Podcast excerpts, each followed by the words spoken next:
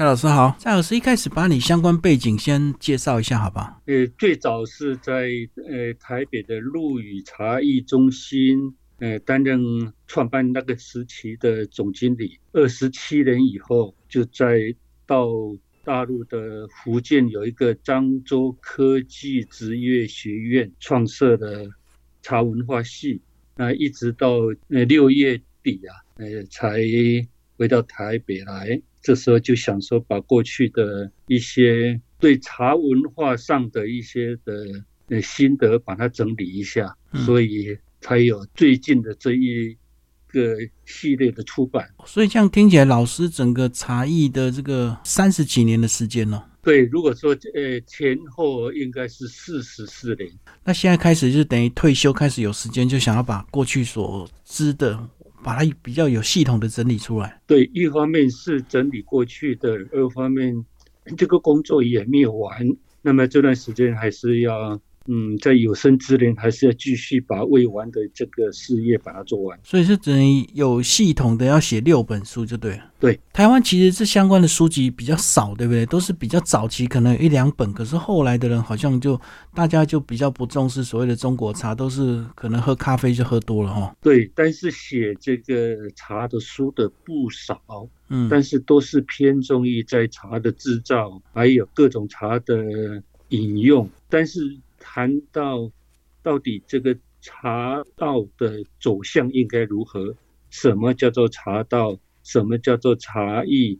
所以这个茶文化思想面的言论会比较少。台湾的这一个茶文化的目前的这一个阶段呢，好像比较需要这个部分。就是因为要商业要卖东西，所以说制造的这个书非常的多，工具书很多。没有错，但是就一般以消费者、饮用者而言。它是最初最需要的就是这些基本的知识嘛，呃，茶是怎么样冲泡的，水温怎么样？那么剩下的，呃，到底应该要怎么样呈现这个茶道，大家就会比较不在乎。老师这么多年，是不是也会感受到很多年轻人看这种所谓的这个茶道是比较老派的？但是新的这一波不一样哦，这个年轻的这一波，他因为他接触到的太。面太广，而且这种新思潮的东西给他们刺激很大，所以现在他们也在问，到底这个茶艺或是茶道到底在讲些什么？嗯，它的艺术性、它的美在哪里？那么是不是就像现在呃大家看到的，就是要插一盆花，要点个香，然后要吟唱一首诗，跳跳舞，是不是就是这样子呢？呃，他们是很怀疑的。所以目前的这样子的一些疑点呢，是最需要澄清的时候。就是简单跟复杂其实都有不同的喝法，就对了。但是就茶道的本身，就一个学科茶的茶道的这个学科而言，是应该要专业化，不要把其他的艺术的项目把它搬到你家里来说，这个就是我家的财产，不应该这样子。你不能说是绘画的画家，嗯，你不能把那个框装潢的很漂亮，那个画框做的很漂亮，挂画的地方插一朵花，然后放点音乐，哎，你说这个就是我的绘画艺术。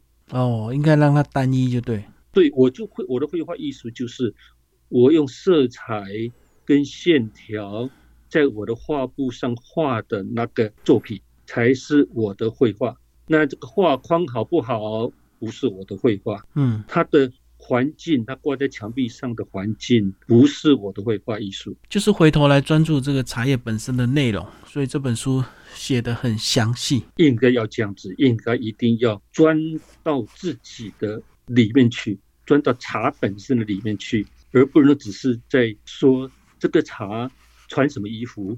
要不要穿的很漂亮？好，那一开始我们还是请那个蔡老师把你这个茶的金字塔，也是未来你六本书的架构，是不是先把这个结构讲一下？在这样子的一个思想基础下，我的这六本书呢，就是第一本是叫做茶之造，茶的制造；那么第二本是茶之北，茶的区别划分，它的认识；那么第三本呢，就叫做茶之汤，就是。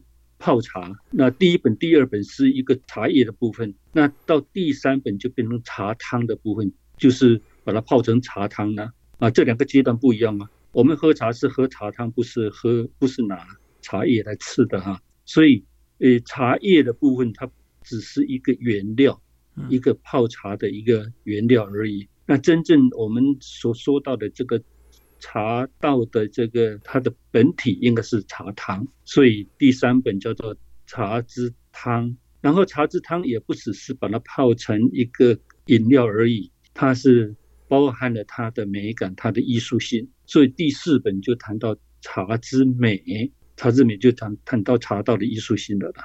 然后到第五、第六本，这是算我说它是第三个阶段。嗯，那呃，它就是茶道的应用，因为你学会了泡茶以后。要怎么样能够跟大家一起共享呢？所以我就拿了两个茶会来做代表。第一个叫做无我茶会，第二个叫做茶汤作品欣赏会。那么无我茶会它比较偏重于一个社交性的，然后大家聚集在一起喝茶的这样子的一个茶会。那么茶汤作品欣赏会呢，它比较像到音乐厅里面去听音乐。我就是专门听音乐，那我就是专门来看你泡茶的美感，来喝你的这个茶汤，你这个茶汤泡到什么样子的境界，是以一个听一首歌曲、看一幅画的那个心情来喝你的这杯茶。所以第六本就是比较纯茶道的那个境界。那么以上的这六本书呢，也就是所谓的茶文化、茶道的一个系列。我们学的，我们谈到的所谓的茶道，就是这六本六本，所以就由浅入深，这样由系统的介绍，一直到运用这样子。对，好，那我们就先来介绍你的这个系列，第一本就是最近出版的《茶之造》。茶之造一开始讲到茶的诞生、识别以及整个茶的产业。我们从诞生开始，这个茶树其实还是有很多品种，对不对？对，但是那个品种说重要重要，说不重要不重要。为什么呢？因为嗯，我们要的就是它那一片叶子。那么为什么会造成那么多种的茶叶呢？重要的是在制造的工艺不一样。嗯，这片叶子我如果让它发酵得很重，也就是说氧化的很重的话，那它就变成了往红的变，变成了红茶。如果我不要让它嗯氧化，那它就变成绿茶。那中间当然还有所谓的乌龙茶，还有所谓的普洱茶。那事实上是因为氧化程度的不一，是因为发酵程度的不一，造成那么多的种类。所以茶树本身的品种在制造这一端并不是特别的看重它，重点是在最后的制作的这个功法跟流程，对不对？对。所以老师在书里也有强调说，只要把这些流程步骤教得很清楚。然后经过适当的一个增减，有些步骤删掉，有些步骤加强，就会变化出各式各样的不同风味的茶种。对，因为很多人在讲到这个茶的制作啊，它都是分别的来讲。好像我现在讲绿茶的制造，我现在讲洞顶茶的制造，我现在讲红茶的制造，我现在讲普洱茶的制造。结果讲完以后。呃，大家不是很清楚，因为翻来覆去都是，嗯，听到的都是花笑啦、背火啦、嗯、揉脸啦，呃等等的这些用语，而且都差不多，几乎每种茶都会碰到这几个用语，然后翻来覆去的，所以不容易有很清楚的一个印象。那我现在的这个写法，也就是我在学校上课的时候的一个教法，我是先把。造成茶叶从树叶变成茶叶很重要的几个过程，把它讲得很清楚。像什么呢？像发酵要讲得很清楚，像揉捻要讲得很清楚，像焙火讲得很清楚，像渥堆讲得很清楚。讲完了以后，讲完这个系列的制作过程以后，我再说。如果你现在要做的是不发酵茶，那你就把引起发酵、引起氧化的这个过程省略掉。那它做出来就是绿茶。你现在如果要制作这个全发酵茶，要制作红茶，那你就让它进行的发酵，那么它就会变成红茶。那你说我要制作一部分发酵茶呢？嗯，好，那你就控制它的发酵程度，我要控制它是百分之二十的发酵，我要控制它是百分之四十的发酵，我要控制它是百分之八十的发酵，那你就把它控制好。结果呢，它就会变成你所需要的那一种乌龙茶的样子出来。哎，这么一讲，大家就很清楚了。所以这个就是教学的经验了哦。很多人会从单一茶种讲得很仔细，然后每个流程都从头讲，这样子大家就搞乱。而且我还有一个目的，第一个呢，就是让喝茶的人呐，不要仅限于他知道的那一个类别的茶，而不太容易去欣赏别的种类的茶。所以我们会经常听到说：“哎呀，我我不我不喝普洱茶，那个草不得，我只是喝呃绿茶。”这个话就会出来。我不希望。大家有这样子的一个束缚，而是他知道这个茶就是这样子一转换就变成 A 茶，一转换就变成 B 茶，一转换就变成 C 茶，所以他就很容易去接纳各种不同的变化。这是第一，我想要达到的第一个目的。第二个目的就是我希望制造者能够很有能力的去转换他的制造的茶的种类。嗯，好像原来绿茶很好销的。结果最近红茶兴起了，那它就可以转换成做红茶。后来又普洱茶又兴起了，它又可以转换成做普洱茶。但是你它要有这个转换的能力，它必须要对这个制作的过程，它的转折点，它必须要很清楚。这是我的两个目的，就可以增加一些广度，就对了，不要只专注在自己。专注的这个事情上，嗯，那在书里提除了提到这些功法，另外还有讲到说一些比较有变化的一些风味茶，哎，其实也是一些基本的做法，在适当的一个步骤加入一些对应的一些物种，让它增加一些香气，对不对？这个是比较流行的喝法嘛？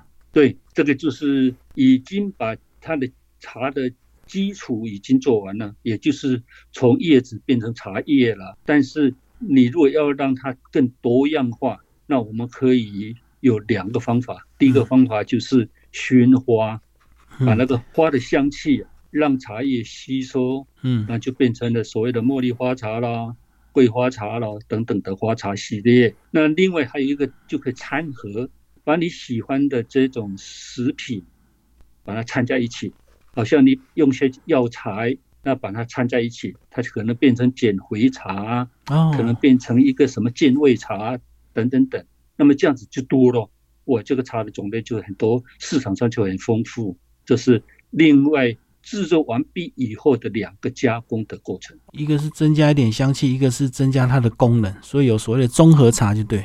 对，哎，其实茶道如果适当的结合一些中医的理论，是可以变化出很多对我们身体有特定部位健康的一种茶，对不对？对，没有错，因为它本身茶本身就是一个，呃，最早最早本身就是一个药材。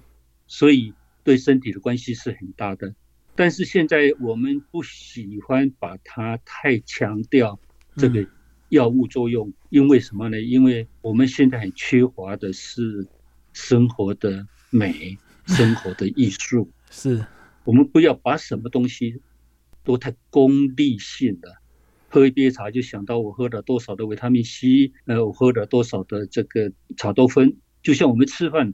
我们一个美味出来的，我们老是在想说，你吃了多少的这个热量、营养成分 啊？很少性的呢。我懂。现在的社会是功能性就已经很强了啊，所以我们希望大家都悠哉一点，喝茶就欣欣赏茶的色香味，它的呃美感、艺术性。嗯，我是觉得这个比较重要。对，就是把它当做生活美学的一部分，不要把它当做食补就对了。你缺什么你就喝什么茶。对对。但是商家会会一直变化，我看到坊间其实有蛮多什么养肝的啦，或者是保护眼睛的，它都能够对应一些中药材加一些茶叶这样子。所以我说嘛，说我们现在的呃功利性太重了，什么都要讲到功利、功跟利。那么我们稍微多加一点这种所谓的。艺术的部分、美学的部分，可以稍微综合一下这样子的一个现象。现现在我们很呃，在呃教育单位也很鼓励啊，我们多增加一点所谓的美育、美学的教育，在学校里面多增加这样子的教育的课程。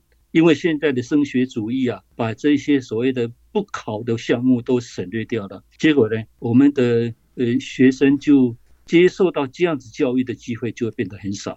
但是他到社会上一碰到的都是一些呃功利的思想、功利的做法、功利的说法，所以应该调整一下，应该综合一下。对，就是喝一口茶还要顺便能够得到它的功效，想要这个一鱼多吃啊，但是却失去了它的这个本意啊。对嘛？你说我我我们去去听一首音乐，难道你会追求说，我听了这个音乐以后，我就会得到什么样子的身体上的健康呢？或是我会得到一些什么样子的社会地位吗？不太会的，就是只是去欣赏它的美感，去享受那样子的一个呃气氛，增加他精神思想方面的养分，而不是物质上的养分。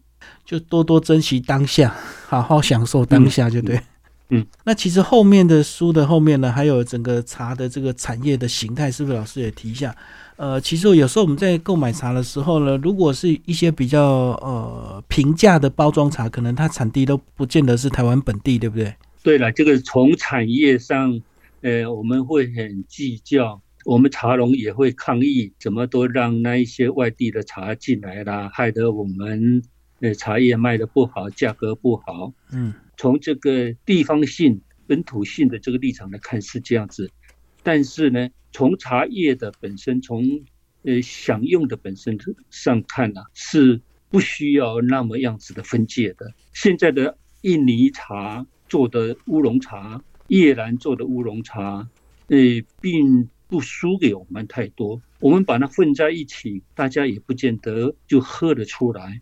嗯，从享用的立场看呢，这个多元化各个地方的这个茶叶。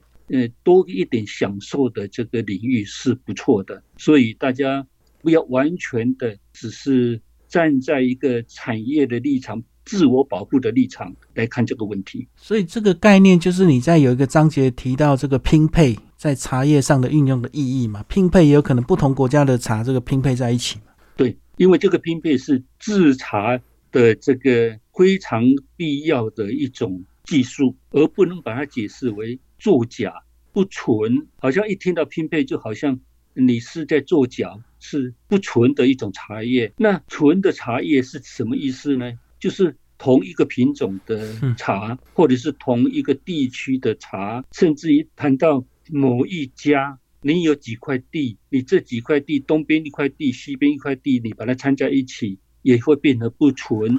所以，单一品种、单一山头的这种茶的概念呢？太盛，那么太盛呢？这个对商业运作上是有帮助。你看，我就是纯山头的茶，我要卖贵一点，没有问题。哎，我就是全部都春天的茶，明前的茶，所以我要卖贵一点。甚至于我就是专门都是青青乌龙的品种，所以我要卖贵一点。在商业上是有它的道理，但是在欣赏上呢，不见得，因为太单一、太单纯。反而味道呢，有时候会变得比较寂寞一点。所以拼配的意义是要发挥一加一大于二的一个精神，就对了。对对，这个讲法很好。两个优点把它拼在一起，并不是两个缺点硬凑在一起。对，所以其实就跟我们刚刚聊的一些风味茶也是拼配的概念呐，茶加一点中药。对，这个也是也是。只是说这个时候太忽略到它茶本身的这个个性，而是太偏重于在这种养生的部分。这点是从站在茶道艺术的立场上是有点是有点不太赞成的啊。但是站在整个产业上，站在健康上是对的，是没有问题的。对，就跟老师你一开始提到那些什么玫瑰乌龙啊，那些香气，它也不能够盖过茶本身的一个味道嘛，它还是只是适当的衬托一样一样的概念嘛。对，所以我们制茶界才会说，呃，七分茶，三分香，不能把这个呃你的药的香气盖过了茶。老师，你觉得你会有这么开阔的这些观念，是不是跟你在大中国大陆这样教学一趟之后，自然看的眼界就会比较开啊？我觉得不是，我觉得应该是我对美学艺术的爱好。那么美学艺术上面的很多的观念啊，它是这样子的，就是像。我们刚才聊的那个样子的，所以是这样子的一个思想观念，造成我今天对茶产业的看法。因为我在想，如果一个传统的制茶师，一个传统的制茶厂，他可能就很在乎他自己产地的东西，他可能就不喜欢一些国外这个低价茶的一些竞争了。对，会有这个地域很多地域的观念，以及传统的，好像我爸爸是专门做这个包种茶的，那我就是好像我理所当然就是要做这个包种茶。那就像文山地区，文山地区是包种茶的一个很有出名的地区，那当然我就是理所当然我要做包包种茶。那但是今天的这个气候，今天采下采收进来的这些鲜叶、这些茶青是不适合于做这个包种茶的。那为什么我要硬着头皮去做它呢？所以制茶界本来就有这么一句话，叫做“看青做茶”。看原料哈，青就原料，看原料做茶。还有呢，看天做茶。今天的天气应该怎么样？不适合于做这个茶，就不要做这个茶。还有呢，要看人做茶。嗯，我这个人，我本身我就根本就不懂得这个包种茶。当然，我不要硬着头皮去做包种茶嘛。所以要看你自己的能力、自己的设备来做你适应适当你的这种茶。看清、看天跟看人呐。这样讲可不可以说，把它简单一句，就叫量力而为啊？你要很清楚知道你的特质，对自己的特质，这这点很重要。另外很重要的就是看清跟看天，看气候跟看茶青。这个茶青是应该要怎么样施以它什么样子的说工艺，你就要利用那样子的工艺来做它。所以看清做茶很难。好，老师，我们最后来讲关于这个茶道教育。呃，目前台湾大学相关科系现在好像也有几家嘛，哈，但是还是不是很普遍嘛。对，这个是我们目前在呃谈到茶产业哈，呃，最让我们心急的一点，就是在教育体系里面呢，呃，这个部分没有专业的学科，因为所谓你没有把它学科化，一个文化没有把它学科化，它是不会壮大的，它不会专精，大家不会去专精学它的。所以，就像你一个医学，如果你不专业化的话，这医学也不会发展的。你只是把它列为普通的健身的这个部分是不行的，一定要很专精的去看一下怎么开刀，怎么割盲肠。你要专业化。那我们的茶呢？这个专业化不够，因为没有这个学科，没有这个专业的学科。那么台大很早就有，但是他只是把它放在茶作学。把它当做耕种的部分，把它放在说园艺系里面的一小部分。那这样子的话，你怎么样能够让这个茶文化能够把这个茶艺、茶道这个部分能够发扬光大呢？所以应该把它独立出来，就对。对，一定要专业。发生问题就是大家就考虑到就业问题。哦，对啊，市场小。我读的这个，我要去就什么业？所以这样子呢，又束缚掉了整个教育的基本功能啊。那照你这样子讲，你的音乐系也不要开了。你的体育系也不要开了，是，你的美术系也不要开了，因为这些都是培养国人他的基本的生活品质，他的文化水平。嗯，那么这些呢，它的目的都不是在就业啊，单一的这个目的都不是在就业。就跟我们国小强调五育并重一样嘛，啊，很多这个，比如说德育，它跟未来就业没有绝对直接的关系，可是我们还是要注重学生的品德啊。对对，老师最后讲一下你个人好不好？你个人一天是怎么样喝茶？有没有一个这个白天或睡觉前喝哪一种茶是比较适合的一个习惯？哎，没有，我是有好茶，我需要的时候我就喝。有人问我说我喜欢喝什么茶，我会回答不出来哦，因为。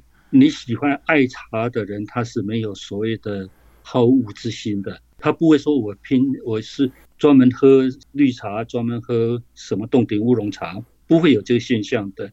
有这个现象的都是他对茶的爱好度不足，他爱茶的程度不足，才会造成这个结果，或者是不会的。我知道有些人是每天都喝普洱，他觉得养生了。对，这些都不是爱茶的现象，爱茶的现象不会。只爱一种茶，因为茶本来就是茶。为什么你只爱这个？一定其中你必须有一些不正常的一个喜好。我懂，我懂。所以应该是针对各种的好茶，你都会接受才对，并不是特定只喝什么茶。对我只有选择不好的茶我不喝，我只是挑它的品质的好坏。那你说品质不好的茶为什么不喝？你专门挑贵的茶吗？不是，我要它做到很到位的茶。我吃一个鱼，我一定要吃新鲜的鱼。这个鱼臭掉了，我是不吃的。那你不能怪我啊！你不能怪我说，你看你对鱼那么样子的不爱好，连臭一点你都也不吃。那我举这个例，大家就懂了。这个茶如果做的不好、不到位的话，那我喝它对我的身体没有帮助，对我的。艺术欣赏没有帮助。再说，对整个的产业，如果这个产业，这个茶的产业都是卖一些不好的茶，大家买回去喝的都不舒服的茶，这个产业能够发展得起来吗？所以，这样单纯的讲，就是说，所谓的好茶是指很多功法的到位，并不是单纯看价钱就对了。对了，好，今天非常谢谢蔡龙章教授，我们介绍的新书《茶之道》，出色文化出版。好，谢谢蔡教授。啊，也谢谢李先生。